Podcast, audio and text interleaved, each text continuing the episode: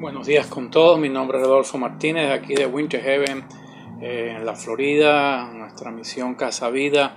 Deseo darte la bienvenida y compartir en esta Semana Santa algunos principios que salen de la palabra en días como hoy, Viernes Santo. Podríamos reflexionar de esa presencia de Jesús resucitado y cinco respuestas que nos dan a las necesidades humanas. Yo creo que eh, basado en Lucas 34, 36 al 49 es toda la historia cuando Jesús aparece a los discípulos y allí podemos sacar perlas de acompañamiento de Cristo con nosotros aún en momentos de la muerte, pero Él resucita y aparece a los discípulos para dar un mensaje de afirmación de que Él está con nosotros más allá de la muerte.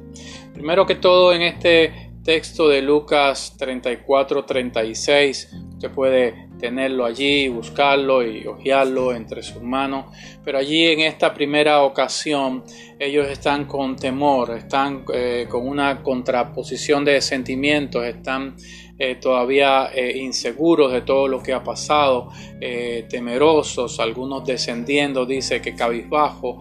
Y él trae allí lo primero paz en medio de esta circunstancia el ofrecimiento que Cristo hace para tiempos de incertidumbre, para tiempos de aislamiento, para tiempos de estar cabizbajo, para tiempos de estar tal vez medio triste en esta Pascua, en este tiempo que celebramos la Semana Santa, es que Él nos trae paz. Paz en medio de toda circunstancia y necesidad que tengamos, Cristo está con nosotros.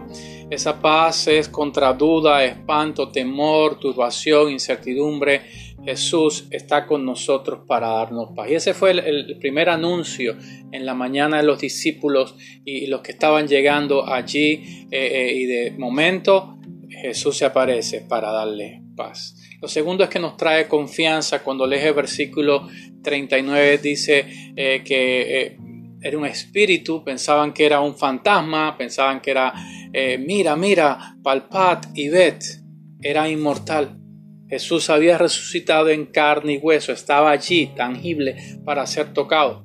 Jesús podía ser eh, corroborado, hablaba eh, de su propia resurrección y les calmaba el susto. Estoy con ustedes, mírenme, pálpenme. Así que eh, nosotros recibimos esa presencia constante de Dios con nosotros.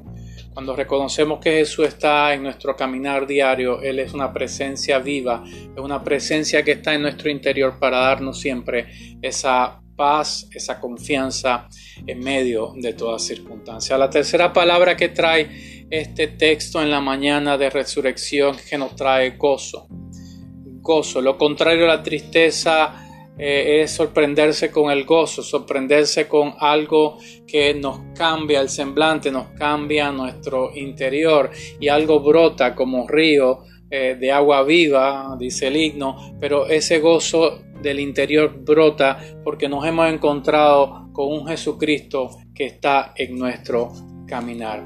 Nos trae también seguridad, una seguridad eh, que viene de la confianza en que Él ha vencido la muerte, la seguridad delante de ellos. Él dice, come eh, pescado, un pedazo de, y, miel y come y, le deja un mensaje claro.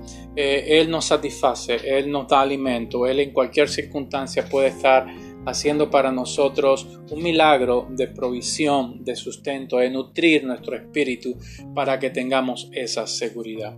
Y quinto, aquí nos trae una comprensión, una comprensión en el versículo 45 acerca de lo escrito sobre él en el Antiguo Testamento, aclara la revelación, aclara sobre el ministerio profético, su ministerio sacrificial de sufrimiento, redentor, resurrección, y es necesario padecer y resucitar al tercer día.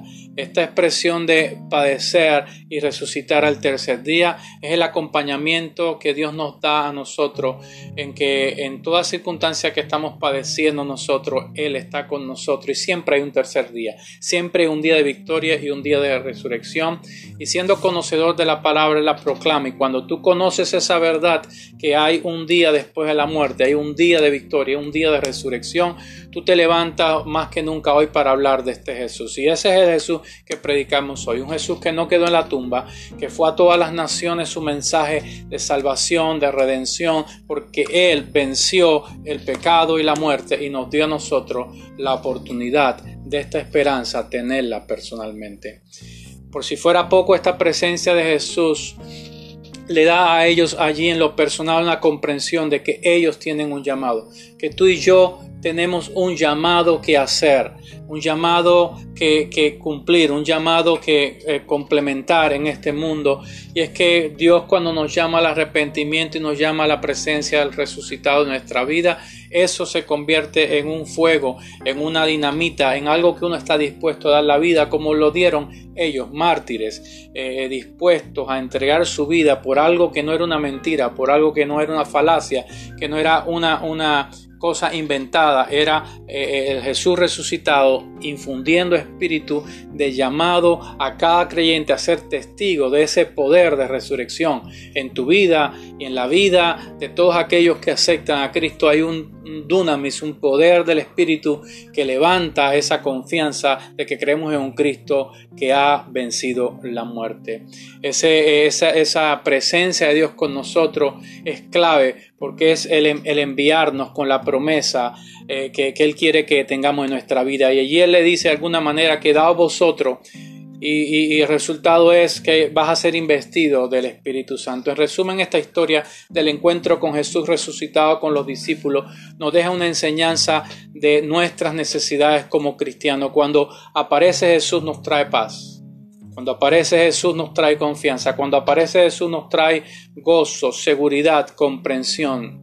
Y aparece para que eh, esa paz sea diferente, no como el mundo la da, yo la doy.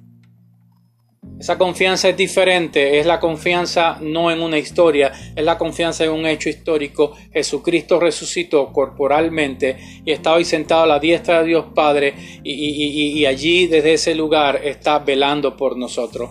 Tenemos un Cristo que nos trae seguridad, una seguridad para vivir el sustento, el cuidado y toda la presencia de Él esté con nosotros. Una comprensión de las escrituras, de que Él se acerca para ofrecerse a todos con su gracia, que Él nos llama a todos a ser sus testigos y que la necesidad de cada cristiano es crecer, creer, obedecer y recibirlo, porque Él quita el pecado del mundo. Tenemos a un Cristo resucitado.